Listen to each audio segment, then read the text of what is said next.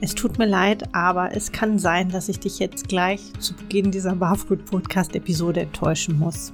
Denn in dieser Episode wird es nicht um Fütterung gehen. Auch wenn das normalerweise das Thema ist. Das wird auch in Zukunft so bleiben. Es ist vielleicht eher eine Sonderfolge. Es ist aber trotzdem ein Thema, was eigentlich für alle Hunde- und Katzenhalter relevant ist. Also das kann ich aus eigener Erfahrung ganz sicher sagen. Und zwar geht es um das Thema Medical Training. Medical Training sagt dir jetzt vielleicht nichts, ist aber nichts anderes, als dass man zum Beispiel Tierarztbesuche, aber auch die ganz normale medizinische Versorgung, also sowas wie Tabletten geben, die Ohren sauber machen, Zähne kontrollieren, dass man das für Hund oder Katze so angenehm wie möglich gestaltet, so stressfrei wie möglich gestaltet. Und ich halte das wirklich für ein ganz, ganz, ganz wichtiges Thema. Warum erzähle ich dir heute? Ich bin Ute Waden, ich bin Tierheilpraktikerin und Tierernährungsberaterin. Ich habe den Schwerpunkt Ernährung bei Erkrankung, also Diätetik. Und natürlich hat man es da auch zum Teil mit medizinischer Versorgung zu tun. Ich halte aber generell dieses Thema Ernährung und Erkrankung eigentlich für untrennbar. Also ich glaube, dass diese beiden Themen wirklich untrennbar miteinander verknüpft sind und dass man immer die besten Erfolge erzielt, wenn man beides zusammen betrachtet wie ich jetzt auf Medical Training komme. Das hat eigentlich etwas damit zu tun, dass ich Anfang, nee, Quatsch, letzten Jahr, im letzten Jahr habe ich einen Kater aufgenommen, die, die den Podcast regelmäßig hören, wissen das. Der Kater musste leider Ende Juni, musste er eingeschläfert werden. Er hatte ein Lymphom ich werde irgendwann ganz sicher noch mal eine Podcast-Folge zu Fütterung und Krebserkrankungen machen, aber im Moment bin ich noch nicht an der Stelle, weil das tatsächlich auch immer noch was ist, was mich beschäftigt, was mich bewegt und was dann eben doch noch nicht so lange her ist, dass man da so lockerflockig drüber reden kann. Ähm, in jedem Fall war der Kater schon sehr alt und zur Herkunft ist überhaupt nichts bekannt gewesen. Er war dann Anfang des Jahres relativ krank. Und wer selber eine Katze hat, weiß, dass Tierarztbesuche immer Stress sind. Es ist einfach so. Man kann das schön reden. Es gibt auch Katzen, die weniger gestresst sind als andere, aber grundsätzlich ist es für Katzen Stress, gerade bei Katzen. Und das hat einfach viel mit dem, ja, mit dem Wesen der Katze zu tun, weil Katzen immer ein ganz festes räumliches Gefüge brauchen, weil sie sozusagen ein festes Areal haben, ein Territorium wo sie zu Hause sind. Und alle Veränderungen, die eben dieses Territorium betreffen, die sind immer ganz schwierig. Und das kann dann schon wirklich eine kurze Autofahrt sein. Ja, das heißt, die Katze ist nicht im gewohnten Umfeld und alleine das stresst Katzen meistens sehr. Dazu kommt aber auch, dass man ja meistens selber ein bisschen aufgeregt ist. Ja, dass man den Kennel, also die Transportbox dann erstmal anschleppt und die Katze sieht diese Transportbox und weiß, oh Gott, jetzt kommt irgendwas, was ich eigentlich nicht mag. Und das kann natürlich ein bisschen entschärft werden, aber man kann es nicht völlig umgehen. Und das ist aber wichtig, dass man das übt. Medical Training heißt tatsächlich Training, also Übung, regelmäßiges Üben, eine Gewohnheit schaffen, einen bestimmten Rhythmus schaffen. Bei Katzen ist es zum Beispiel so, dass auch dieser, diese Fahrt zum Tierarzt hin, normalerweise fährt man mit dem Auto. Ähm, der Tierarzt ist in der Regel nicht um die Ecke. Dass man da eben schon auch wieder einen Stressfaktor hat, weil Katzen meistens nicht so gerne Auto fahren. Es gibt auch Katzen, denen macht das offensichtlich nicht so viel aus, also überhaupt, dass sich unter einem was bewegt. Ich habe letztens ein Paar auf einem Hausboot getroffen, ein älteres Ehepaar, die sich dieses Hausboot wohl nach seiner ähm, Pensionierung dann gekauft haben und damit dann jetzt so ein bisschen durch Europa schippern. Und ich bin überhaupt auf die aufmerksam geworden, weil mich durch das eine Fenster eine Katze ansah. Und ich habe dann eben nachgefragt, wie das funktioniert mit Katze auf Hausboot und ob das nicht irgendwie schwierig ist und wie sie das mit dem Auslauf gestalten und so. Aber die haben die Katze eben ähm, relativ jung bekommen und auch dann relativ zeitnah an das Hausboot gewöhnt. Und damit war das dann auch in Ordnung. Das war jetzt, jetzt auch ein ausgeprägter Einzelkater, der keine anderen Katzen mag. Und da war das dann eben auch offensichtlich möglich. Und ihm macht das nichts aus, dann so geschuckelt zu werden, also dass sich unter ihm was bewegt. Der, die haben das Deck dann auch so ausgebaut gehabt, gesichert gehabt, also wie einen katzensicheren Balkon. Und das funktioniert offensichtlich sehr gut. Aber für die meisten Katzen ist eben diese Bewegung, die sie nicht selber einschätzen können, die sie nicht selber vornehmen, eher ein Stressfaktor. Und dazu kommt natürlich dann auch der Untersuchungsgang beim Tierarzt selbst, also dieses Hochheben auf den Tisch, das Anfassen. Die meisten Katzen mögen überhaupt nicht gerne sofort angefasst werden. Und vor der Untersuchung ist ja auch häufig noch so, dass das Wartezimmer nicht getrennt ist für Hunde und Katzen. Auch das ist sowohl für Hunde stressig als auch für Katzen stressig. Das ist natürlich räumlich nicht immer einrichtbar, ganz klar. Aber es ist eben ein Stressfaktor. Und auch Hunde mögen es nicht, wenn sie einfach angefasst werden. Hunde lassen oder Hunde dulden das oft eher noch als Katzen. Aber es ist eben auch was, was Hunde nicht zwingend als angenehm empfinden. Das heißt also, egal ob Hund oder Katze, in dieser Tierarztsituation ist es immer so, dass das Tier gestresst ist. Und beim Katertier habe ich das ganz deutlich erlebt. Ich denke auch, weil er es einfach nicht gewohnt war also Tierarztbesuche als solchen für ihn komplett fremd waren, dass wirklich nach einem Tierarztbesuch ist das Immunsystem richtig nochmal runtergeklappt. Also wirklich der Tag danach und auch dann die Folgezeit war offensichtlich schlimmer, als es vorher war eigentlich. Es gibt nun aber manchmal Untersuchungen, die definitiv beim Tierarzt stattfinden müssen. Ja, gerade sowas wie Röntgen oder auch überhaupt die ganze bildgebende Diagnostik das sind einfach Untersuchungsgänge, die der Tierarzt machen muss. Deswegen konnte ich ihm das nicht in der vollen, im vollen Umfang ersparen, dass jetzt dieser Tierarztbesuch stattfindet. Aber man hat gemerkt, wie sehr ihn das mitnimmt. Also der hat ja doch auch so ein bisschen mit, mit chronischem Schnupfen Probleme gehabt. Dieser chronische Schnupfen, der ist immer dann wieder durchgebrochen und dann auch zum Teil wirklich sehr extrem durchgebrochen. Also von daher, da muss man auch so ein bisschen aufpassen. Ähm, und ich kann absolut jeden Katzenhalter total und definitiv verstehen, der sagt, oh, ich überlege, ob ich mit der Katze zum Tierarzt gehe. Und das tut man. Man tut es einfach als Katzenhalter. Man wägt in der Regel Tierarztbesuche sehr gründlich ab, weil man sich auch selber, äh, ja, ich hätte jetzt fast gesagt, scheiße fühlt, ja, aber so ist es, ne? weil man weiß, man stresst die Katze. Das ist ja nicht, dass man denkt, ach ja, hm, dann machen wir das jetzt mal eben und dann ist es eben überstanden. Man hat ja durchaus ein gewisses Mitgefühl und da weiß man, man tut der Katze gerade etwas Unangenehmes. Es muss sein, aber es ist trotzdem unangenehm. Und deswegen fühlt man sich eben auch nicht gut dabei. Und das wiederum führt dazu, dass man unter Umständen mit Katze auch nicht sofort zum Tierarzt geht. Das kann unter Umständen ein Problem sein. Also gerade bei Katzen, die ja doch sehr lange eigentlich mit Symptomen sich zurückhalten, weil sie darin Meister sind, Symptome zu verbergen. Zum Beispiel bei dem Katertier war es so, dass die echten Symptome, die dann auf irgendwas ganz Schwerwiegendes hingewiesen haben, dass die zwei Tage vor dem Tod aufgetreten sind. Und eigentlich das wirklich massive nicht mal 24 Stunden vorher. Und als der geröntgt worden ist, sah man, dass das Scan und beziehungsweise geschaltet worden ist. Der ganze Brustraum war schon voll mit entsprechendem Gewebe, mit Krebsgewebe. Also das war nichts, was jetzt eben von heute auf morgen entstanden ist. Aber Katzen können Symptome wahnsinnig gut verbergen. Hunde können das auch. Also auch da sollte man immer ein bisschen gucken. Man kennt sein Tier meistens gut und man weiß eben auch, dass was ist. Die Frage ist natürlich auch immer, was macht man draus? Hält man sich zurück, weil man weiß, ja, das ist Stress. Ich warte lieber mal noch einen Tag ab und gucke, was passiert. Das kann gut gehen und manchmal ist es eben nicht so gut. Deswegen, das ist auch schwierig, ja, zu erkennen, zu sagen, da kann einem keiner so richtig raten. Ich sage immer, im Zweifelsfall, wenn Symptome da sind, lieber direkt zum Tierarzt. Auch wenn es doof ist, auch wenn im Grunde das Ganze unangenehm ist, wenn es Stress ist, außer es gibt jetzt irgendwelche anderen schwerwiegenden Gründe, die dagegen sprechen. Aber je eher man oft dann was tut, desto besser. Die Frage ist jetzt natürlich, wenn man weiß, dass es sowieso immer Stress ist für Katze oder Hund beim Tierarzt, wie kriege ich das denn hin, dass es weniger stressig ist? Was mache ich jetzt in Bezug auf Medical Training?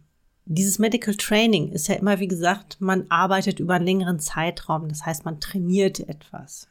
Und für Katzen kann das zum Beispiel sein, dass man wirklich diesen Transportkorb oder diese Transportbox, je nachdem, was man hat, dass man das auch schon als Schlafmöglichkeit anbietet. Dass es wirklich irgendwo in der Wohnung steht, dass die Katze das Ganze als Rückzugsort nutzen kann und dass man eben nicht gleich in dem Moment, wo man mit dem Ding auf der Matte steht und die Katze diesen Transportkorb sieht und gleich Panik schiebt, dass man da nicht noch so eine zusätzliche Stresssituation draus macht. Und auch, dass man mit der Katze trainiert, in diese Box zu gehen. Das geht. Man kann zum Beispiel klickern. Ja, indem man wirklich mit der Katze, und man denkt immer, mit Katzen kann man nicht trainieren, man kann das, man kann es 1A mit Sternchen oben. Ich habe das auch gemacht, weil eben das Katertier ja weiß war und auch am Ohrrand so ein bisschen Probleme hatte wo kein Fell mehr wuchs. Weiße Katzen und Sonne ist sowieso ein schwieriges Thema. Und wenn da überhaupt gar kein Fell mehr wächst, dann hat im Grunde eine Viertelstunde in der Sonne gereicht, dass der da auch einen Sonnenbrand hatte. Sprich, das Ohr musste eingecremt werden. Nicht jede Katze findet es super, wenn man ihr an den Ohren rumfuckelt. Und das war ja dann wirklich täglich notwendig. Das heißt also, auch das ist so etwas, was unter Medical Training fährt, fällt. Und wir haben das dann wirklich über Klickern geübt, also wirklich über positive Verstärkung. Und das hat sehr, sehr gut funktioniert. Und zwar auch bei einem alten Tier, der war ja jetzt kein junger Hüpfer mehr, sondern das war wirklich ein, ein alter Kater, so geschätzt vielleicht 16, vielleicht sogar auch älter, wo sicher im Vorfeld sowas überhaupt noch nie stattgefunden hat. Und er hat das trotzdem wahnsinnig schnell und wahnsinnig gut umgesetzt. Also da in jedem Fall nicht von vornherein sagen, uh, ist so alt, kann das nicht. Es gibt Katzen, die reagieren schneller darauf und es gibt Katzen, da braucht man länger. Das ist einfach so. Das ist wie bei Hunden auch. Manche haben den Bogen sofort raus und bei anderen dauert es so ein bisschen. Es ist so, jeder ist auch ein bisschen unterschiedlich. Das ist völlig okay. Wichtig ist, dass man dran bleibt und dass man das auch immer wieder macht. Also nicht einmal sozusagen etwas lernen und dann ist das Ganze durch, sondern dass man weiter auch mit Klicker arbeitet, mit dieser positiven Verstärkung arbeitet. Das ist ganz, ganz wichtig, dass man das tut. Was man zusätzlich sowohl bei Hund als auch Katze machen kann, ist, dass man auch den Tierarzt so ein bisschen nach den Wartemöglichkeiten auswählt. Es ist natürlich super, wenn wirklich ein Tierarzt unterschiedliche Räume anbietet als Wartezimmer für Hundehalter und für Katzenhalter. Es ist deutlich weniger stressig. Auch wenn es vielleicht noch so gelegen ist, dass man eine Tür zumachen kann und Katzen auch gar nicht erst durch die Transportbox sehen, oh, da läuft ein Hund vorbei oder umgekehrt, dass ein Hund die Katze dann hört und vielleicht jeck wird, weil er merkt, okay, Katze, ne? Die, also Hunde werden ja auch unterschiedlich getriggert einfach von Katzen. Ähm, es gibt natürlich Tierärzte, die sich nur auf eine Tierart spezialisiert haben, die sind relativ selten. Da wäre es natürlich ideal, wenn nur Hunde, nur Katzen, dann entsteht das Problem gar nicht, aber das ist einfach sehr selten. Das heißt, wenn man im Wartezimmer ist, dass man eben auch den, die Transportbox abdeckt, dass man, wenn man mit Hund da ist, sich vielleicht so hinsetzt, dass der Hund eben keinen direkten Blickkontakt zur Katze aufnehmen kann, wenn unterschiedliche ähm, Tierarten im Raum sind. Oder auch, dass man Konfrontation mit anderen Hunden definitiv aus dem Weg geht. Also, dass man auch das übt. Es ist natürlich auch immer so ein bisschen Thema, wie reagiert der eigene Hund auf andere Hunde. Aber auch das ist was, was man nicht unterschätzen sollte. Was man auch nicht unterschätzen sollte, ist tatsächlich, dass man selbst aufgeregt ist. Und dieses Medical Training ist letztlich auch ein Training für einen selbst. Denn wenn man weiß, dass man im Notfall ein bestimmtes Verhalten abrufen kann, ist man selber ruhiger. Und das ist also sozusagen eine, eine gegenseitige Wirkung, die man da hat. Und die ist nicht zu unterschätzen.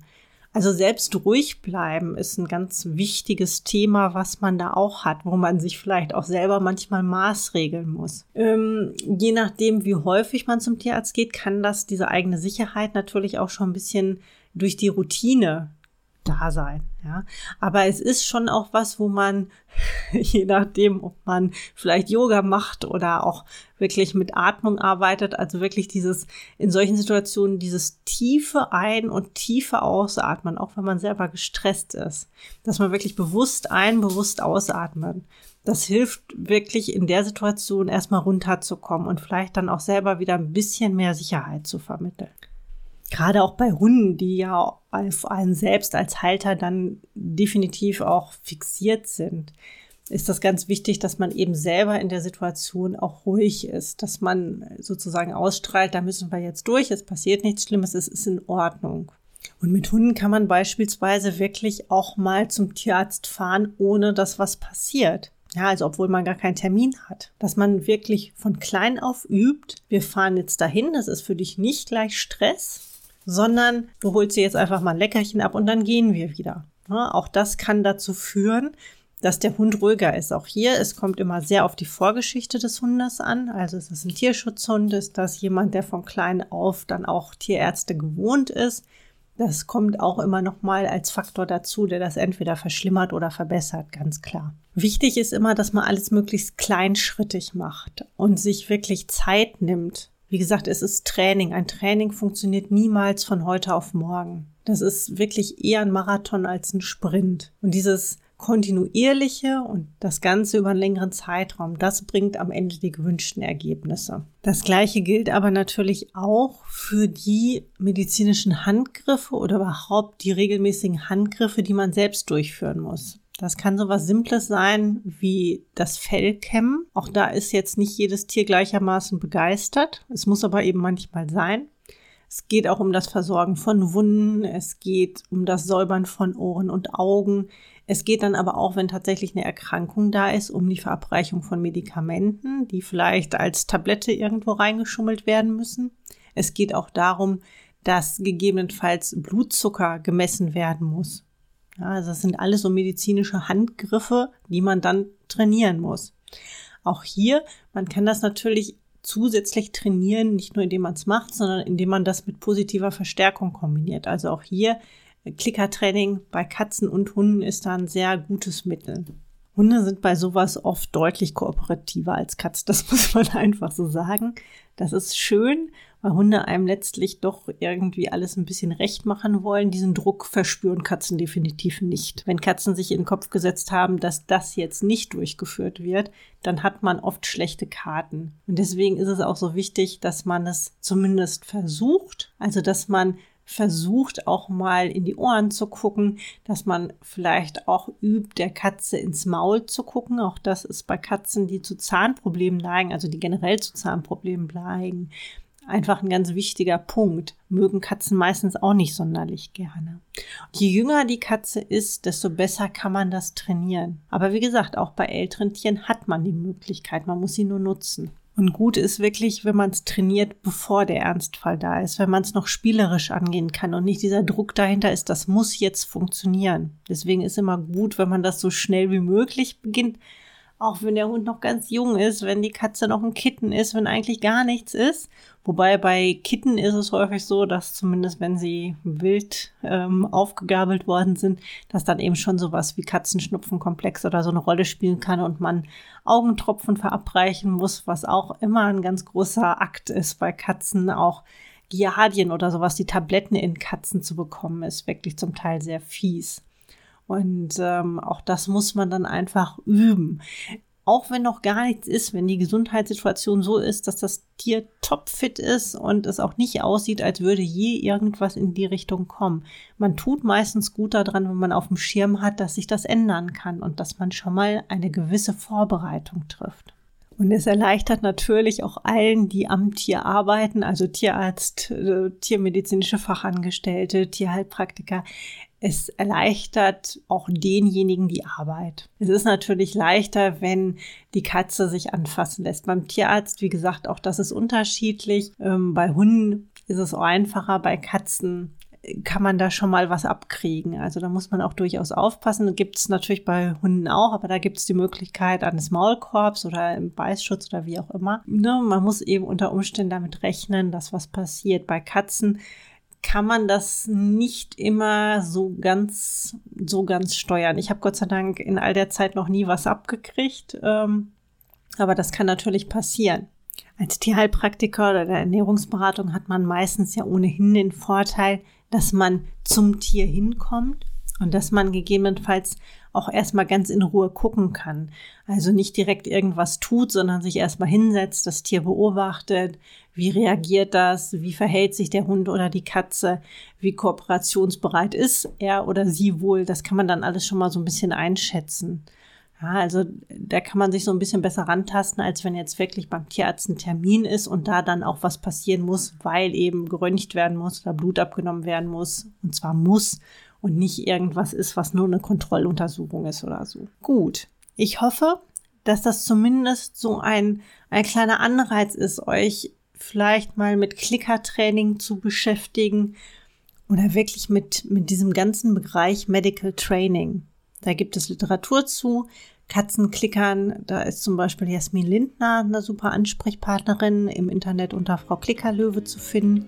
Im Hundetraining kann man das gezielt auch ansprechen. Manche Hundeschulen bieten auch extra sowas wie Medical Trainingseinheiten an. Also das sind alles Möglichkeiten, die man hat.